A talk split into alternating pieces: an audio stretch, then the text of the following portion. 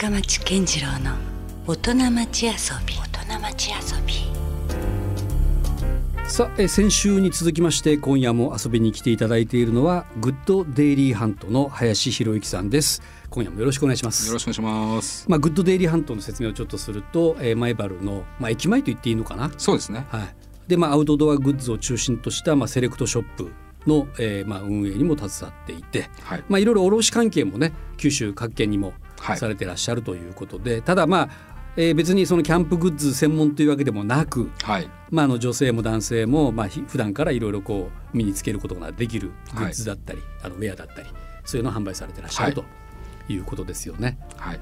まあ、今夜はまあそんな林さん、まあ、あのかつてね関東からあの糸島に移住してきた方なんですけれども、えーまあ、要は今日はもっとその仕事ということだけにかかわらず限らず、えー林さんのまあもうちょっとこうプライベートな部分はい。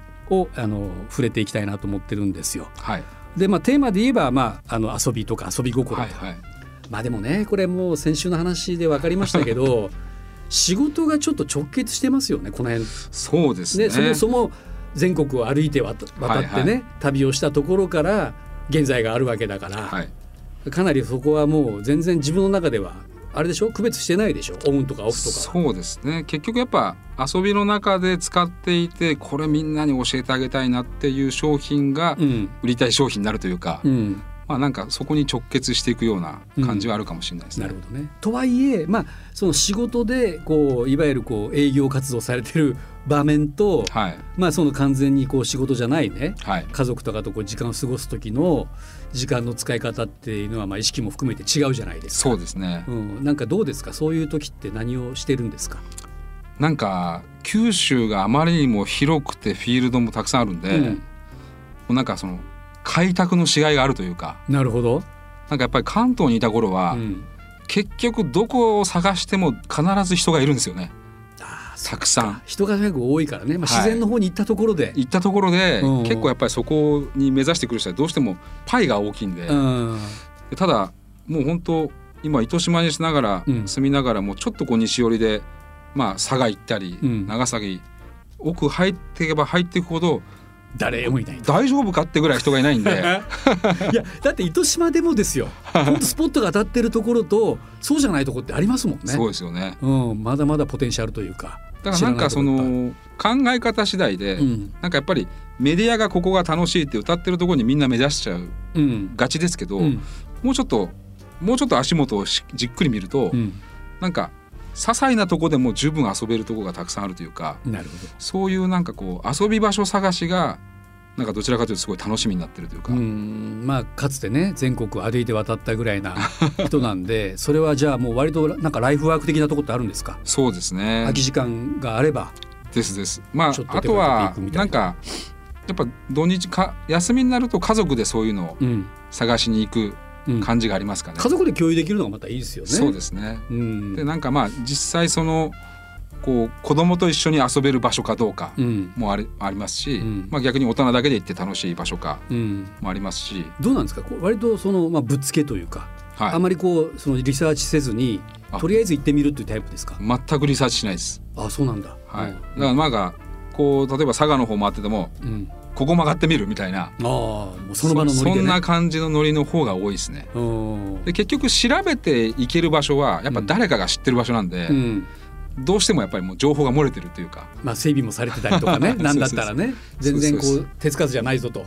ですです、だからなんかそういう感じでなんかこう誰も知らないところをやっぱ見つけるのが楽しみ。そうですね、うん。あとはなんか一瞬ロケーションが悪そうなんだけど、うん。入ってみたら海の中楽しいとか、うん。まあなんかいろいろあるんで、はい。なんかこう決めつけずにうん。行ってみるというかですね、うん。なんかその辺が九州は本当宝の山だと思うんですよね。どの程度まで分け入っていくんですか？そのもうほら車がもうどうかしたら入れないようなところもいっぱいあるじゃないですか。ああまあそうですよね。うんなんかその辺は、うんまあもちろんやっぱり取引先うんとかのちょっと事前情報とかも入れたりする時もありますけど、うんなんかまあなんとなく匂いを感じていくようなところがやっぱありますよね。その嗅覚は割と外しませんか？いや外すことも多々あります。でで家族に怒られることもありますね。何ここみたいそなう。行き止まりやみたいな。うん。そのじゃあ林さんにとっての当たりを引いた時ってどういうところなんですか？そのここいいなって。なんか、うん。やっぱり純粋にこう気持ちよくうん。遊べるところですよね、うんただやっぱりなんか僕が気持ちいいところと、うん。まあ、トイレ問題とか、うん いろんなところでこうやっぱり1対女子3人なんで、あそっか。そう。女系家族だ。そそう。その辺も最終的にはもうクレームにつながることもありますけどね。自分がいくらいねこういいと思ってもね。周りはそうでもないと。僕がいいと思ってるのとちょっとそこは違うかもしれないですけど。そっか、うん。はい。ただなんかまあ、うん。そんなこともありながら、うんまあ、いろんな場所に行ってみるっていうのが、うんまあ本当贅沢だなと思いますね。なるほどね、はい。それはやっぱり糸島に引っ越してきたからこその醍醐味というか、そうです。あとはなんかもう糸島だけでもキラキラしてたんですけど、うん。それがやっぱこう九州全域に目を向けた時に、うん。ぱ本当九州はまだまだこううん。可能性があるというか、うん。まあ、フィールドに対してももう本当面白いなと思いますね。最近目をつけてるエリアで言ったらどういうところですか？何県とか、なんか去年、ん。一昨年か。うん、あのなんか最近娘たちがシュノーケリングにハマっててやおっぱりこう自分の目で海の中を見れるっていうのが、うん、まあ、ダイビングまで行っちゃうとねなかなか仰々しくなっちゃうんですけど、うん。シュノーケリングだともう身軽に行ける。できる。うん。でなんかやっぱ沖縄とかに行くようなあのこうこうエメラルドなサンゴも見えて、ね、うん、海なんでしょうけど、っね、ていう頭がやっぱりああいう沖縄まで行かなきゃダメかなと思ってたんですけど、うん。とある鹿児島の場所に行った時うに、んサンゴある熱帯魚が泳ぐ、うん。透明度も半端ないっていうのを経験して、うん。まだ全然九州にもこういう場所もあるんだなっていうところではうん。まだその海一つ見ても、うん。まあ、実はなんか勝手な固定概念で、そういう海は九州にないって思ってたんですけど、うん。やっぱな南下していけば、うん。まだまだいろんななんかこうワクワクする場所が、確かにありそうですね。まあ離島とかもあるしね。そういう意味では鹿児島はちょっと気になりますね。なるほど、はい。まあ、海という観点から言ったら確かにそうかもしれないですね。そうですね。意外と知られてないようなね、まあ、ほらはいはい。奄美とかそのまあ種子島とか、まあ、ちょっと有名なとこポイントはいろいろあるけれども、実はそれ以外のなんか名もなきですです。だから九州ももうちょっとこう鹿児島も海沿いを舐めてうん。いろいろこう冒険してみると、うん、思いもよらないいい場所に巡り合えるかもしれないですね。なるほどね、はい。でもいいですよね。だからそれがあれでしょ？だって仕事にまた反映したりもするわけでしょ？ですです。うん。まあそこ行ってみてなんかその地元のね、うん。なんか思いも知らないところにいいいいお店があったりとか、うん。まあ、そしたら今度仕事でも来てみようかなとかですね。そのかつて一人旅をしてた時のような出会いとかもやっぱあります？各地で。いやーありますね。うんなんかやっぱ結局そういう出会いがやっぱりこういうローカルだと出会いが出会いを生んでくれるっていうか、ん。まあそういう同じような価値観抱いてる人たちがうん。横横のつながりであったりするんで、うん。まあ、そういう紹介にはすごいあの助けられてますね。でもどうですか？こうあのとはいえこうなんかそこから出会うしでもなんかこのなんなんとなくこう似たようなねはいはい、はい、価値観の人とばっかりこう出会っていくような気がしないでもないんだけれども確かに。それだけでもちょっとなんか面白くなくないですか？そうですね。でそうだとしたら。うん。だからなんか裾野を広げていくっていうところでは、うん。なんかやっぱりその街中見る時でも、うん。なんかそこら辺のこうあえてこういうお店にも入っちゃうみたいなうん。嗅覚は、まあ、営業マンとしてはすごい大事かもしれないですね。なるほど。じゃあ街の中でもそういう発見があるんだ。ですです、うんなんか基本初めて行くとこはもう楽しくしょうがないんで街中もですね。なるほど。もう商店街も。うん。しょっちゅうもう大体の都市行って必ず金物屋には入るようにしてて。うん。そうすると昔のウォータージャグとかもう昭和感たっぷりのやつがやっぱ、もうなんかおじいちゃんとかおばあちゃんが行ってるような店ってありますよね田舎に行ったら。もうそういう時にやっぱ昭和ものデザインのなんかそういううん。なんかせどれだけデッドストックやねんいやそうです。ねやつとかあるよねそれもね楽しいですね九州は。うんなるほどね。もう宝の山みたいな。いやもう気がします。うまだまだあるような気がしますね。んなるほど、はい。そんなね。でもどうですか？あのやっぱりこうキャンプとかも結構よくやるんですか？そうですね。キャンプは本当によくやりましたけど、うん。なんかどちらかというと、うん。なんかザ・キャンプキャンプ場行ってテントと最新の道具を取り揃えてうん、バッチリ豪華な料理作るっていうキ日本人って割とそっち側に入る人ねそっちは僕はあんまりあそんなに興味はない。興味ないんですよ。なるほど、なんなら焚き火囲みながら、うん、カカップヌードルでいいみたいな、なるほど、うん。カレーも作んなくてもボンカレーでもいいみたいな。そんな感じなんですそこのけど価値じゃなくて じゃあ逆にどういうところですか？じゃあ。なんかやっぱり結局その自然として心地いい空間に行くっていうだけでもう満たされちゃう、うん。そこにあんまりこう文明の利器を持ち込んで、うんやんやするっていうよりは、うん。まあ本当自然そのものに懐に入って、うん。そこでそのまんまなるべく最低限のあれで、っていう方が、うん。まあ、楽しいんで、うん。まあ、そういう例えばた最近言われるのはやっぱハンモックが子供たちがすごいやっぱ浮遊感あって楽しいんで、それをいかにいいロケーションを見ながらハンモックするかみたいなうん。あそのポイント探し。ポイント探し、ハンモックポイント。はい、だからあえてこうシーズンオフうにん家族全員ウェットスーツも持って、うん。もうウェットじゃないと海に入れないような時期に行って、そうすると海の家も終わってるんで、うんその時期うにん。終わった海の家の最高のポイントでハンモックを張って。じゃあ基本的にはやっぱ海がある景色の とこがポイントなんですね。そうです。まあなんかそういうのにちょっとハマってる感じもありますね。へえあそれ初めて聞いたかも。なんかやっぱりそのキャンプハマってる人最近多いじゃないですか、はいはいはい。ブームだし。でもそんな中であえてこうハンモックがハマる場所はどこやろうという。であえて人がいなくなった時期の場所を狙うっていう。ですねおーなるほどね。確かにでもこのし自然なところに行ってるのに人がわんさがいたらもう別になんかねそうそうシャレならないっていうか意味がないですもんね。これからねキャンプブームですけど、なんかその楽しみ方もなんかそういう、ね、工夫次第でうん。もっといろいろな選択肢が広がってくるかなと。仕事柄で言うと、うはい。売りたいじゃないですか。大丈夫なんですかそのなんかもうなんだったらもう手ぶらでもいいぞぐらいな今勢いの話になってましたけどいやいやもう自分の楽しみの時はもうほぼあんま関係ないですね。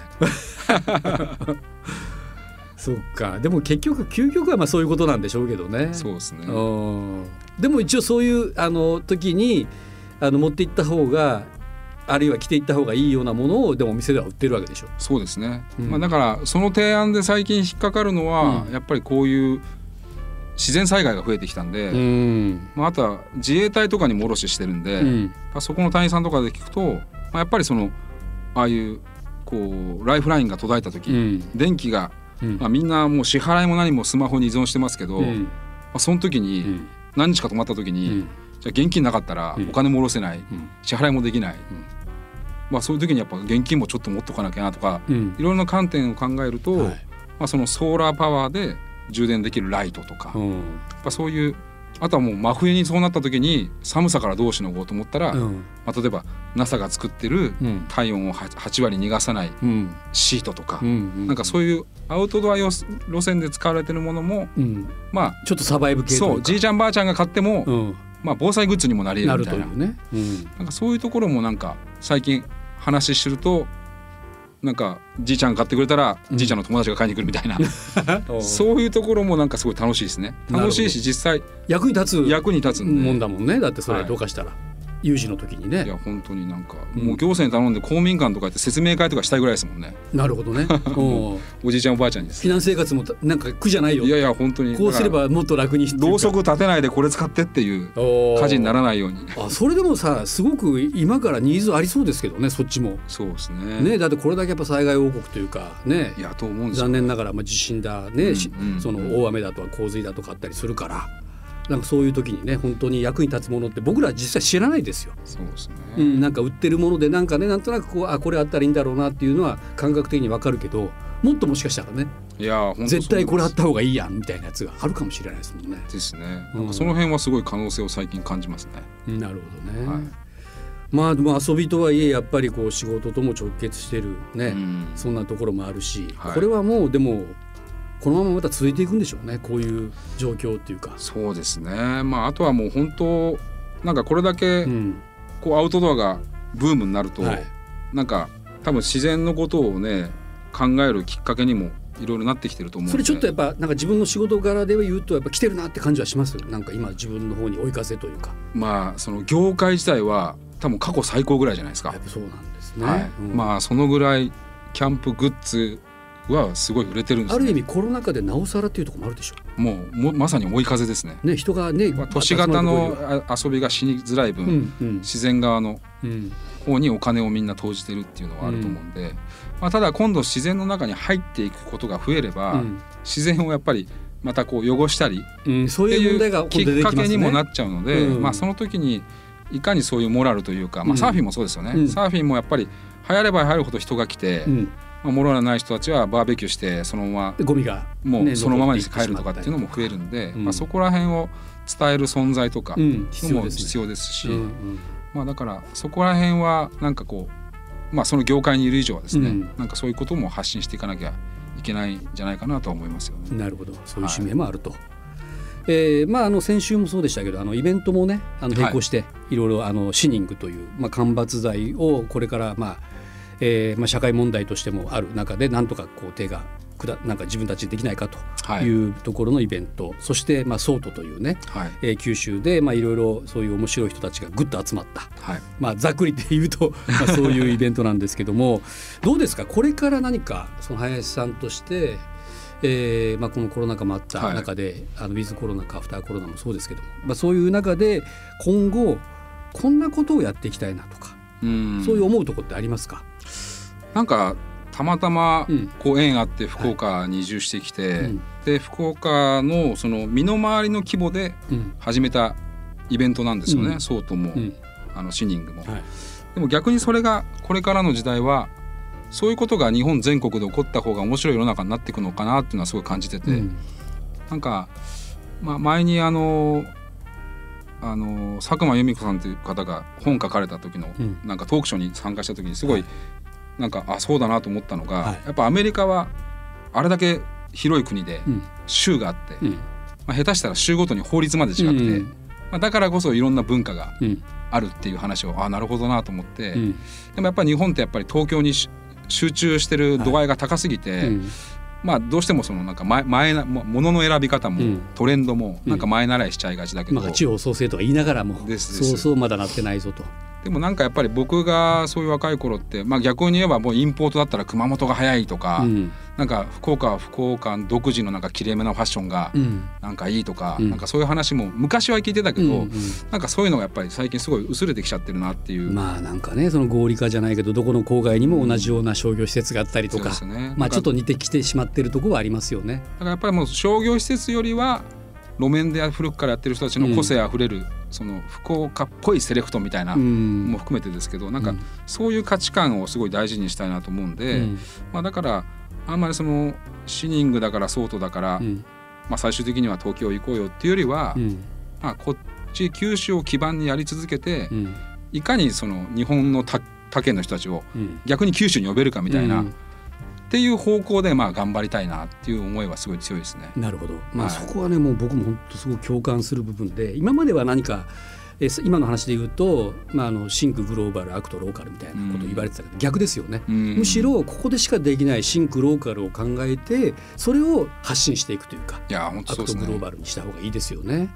だもう本当行政の皆さんも、うんなんかそこのなんかこう福岡らしさみたいなうんところをもっと大事にするうん方向にうん、もうお金を投じていただきたいなっていうのは。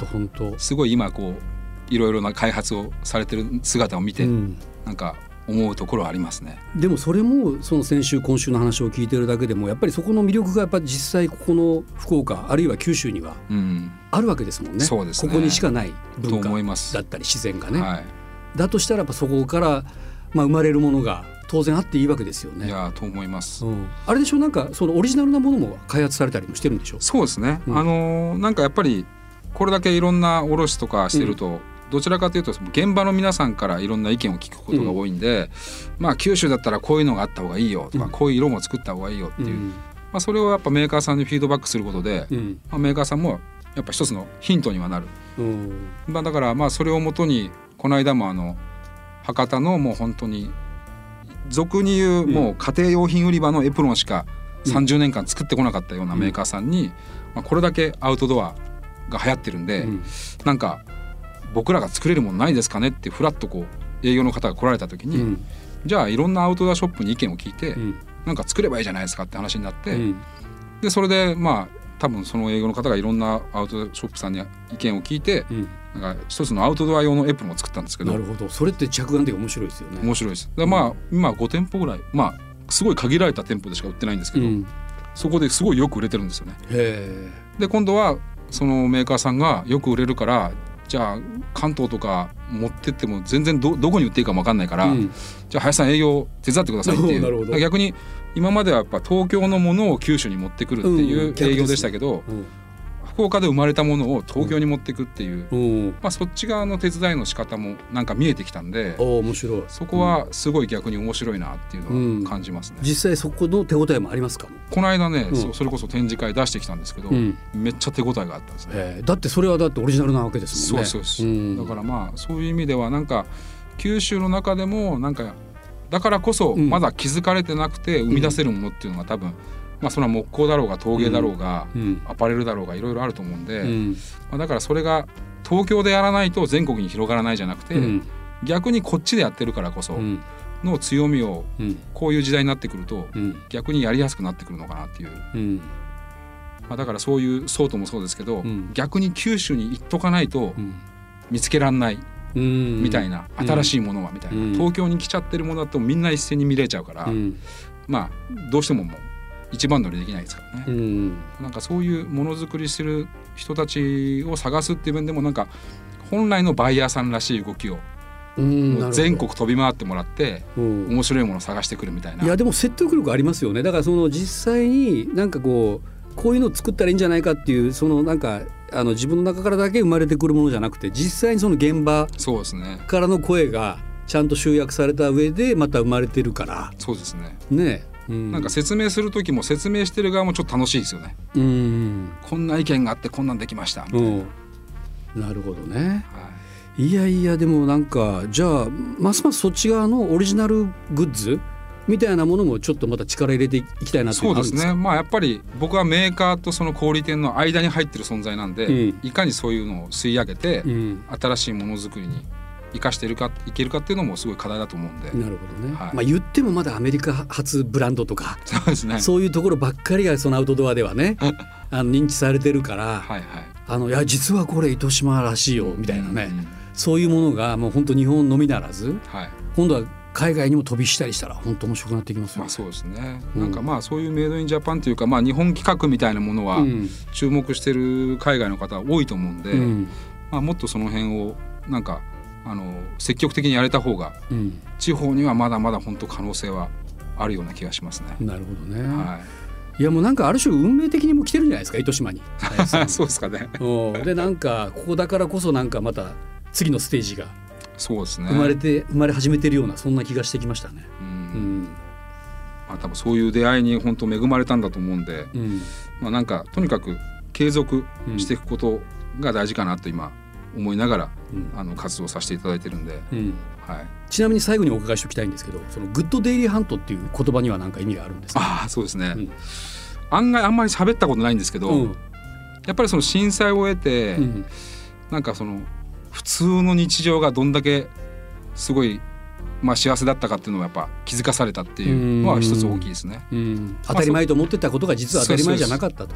うんただやっぱりそのいい日常 Good Dailyもうん。だけで幸せって思いたい気持ちもあるけど、うん。やっぱりそんないろんな文化を見てうん。憧れて、うん。物も好きだし、うん。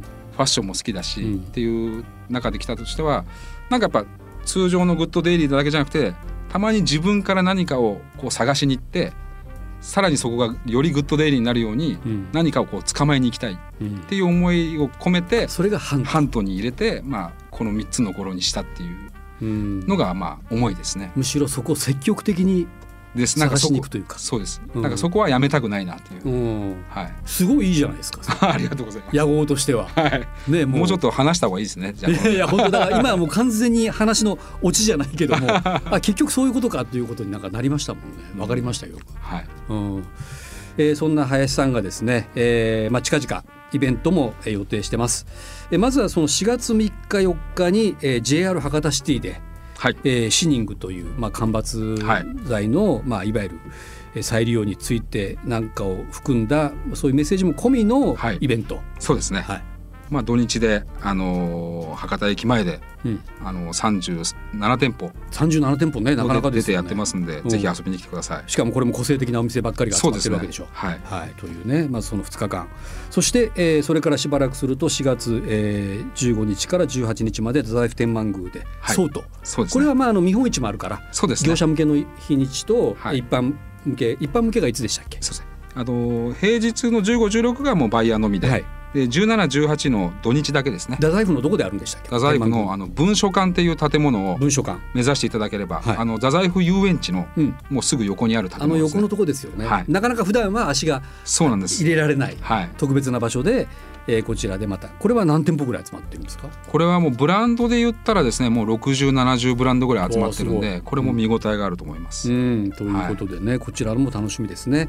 そしてあの通常は糸島の前原町ではい。えーグッドデイリーハントのお店も営業中ということで、まあ、日曜日と月曜日が定休日ということになります。はい。お昼12時から17時まで営業ということで、えーお問い合わせは092-332の8994まではい。お問い合わせいただければと思います。ぜひ糸島に来る際は遊びに来てください。はい、ということで、まあ、あの僕もようやくねあの林さんと出会うことができましたし、まあ、はい。これからもあのサンセットともども糸島でもいろいろとよろしくお願いします。こちらこそよろしくお願いします、はい、ということで楽しい2週間でした。はいありがとうございました。ありがとうございましたグッドデイリーハントの林博之さんでした。Love FM Podcast. ラブ f m のホームページではポッドキャストを配信中スマートフォンやオーディオプレイヤーを使えばいつでもどこでもラブ f m が楽しめますラブ FM.co.jp にアクセスしてくださいね Love FM Podcast.